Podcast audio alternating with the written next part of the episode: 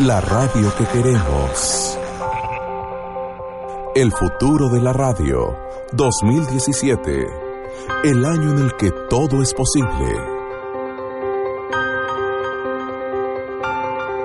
Un cordial saludo de Luis Fernando de Prada, director de Radio María España. Tengo que decir que cada vez creo más en la radio, una radio capaz de empatizar con el corazón del hombre, de escuchar sus preguntas, anhelos, gozos y sufrimientos y de comunicar razones para la alegría y la esperanza.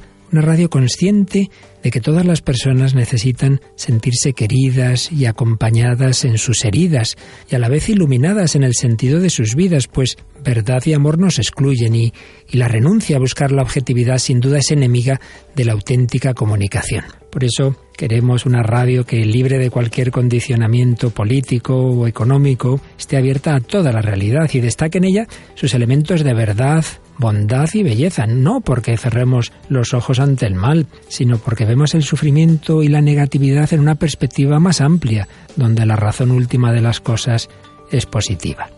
Por supuesto, seguimos creyendo en el valor insustituible de la palabra, a la que la imagen y las nuevas tecnologías no anulan, sino que se potencian mutuamente y llegan así a ámbitos cada vez más universales, pudiendo generar una humanidad reconciliada y pacífica.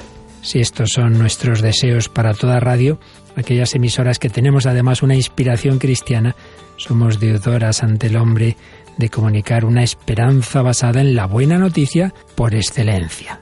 Hace dos mil años, la palabra se hizo carne y nos sigue acompañando en nuestra insaciable búsqueda de la felicidad. El futuro de la radio. 2017, el año en el que todo es posible. Una producción de la Escuela de Radio TAFM con el blog Radios de América, Laboratorio de Radio y gorkazumeta.com en colaboración con profesores y profesionales de radio del mundo para el Día Mundial de la Radio.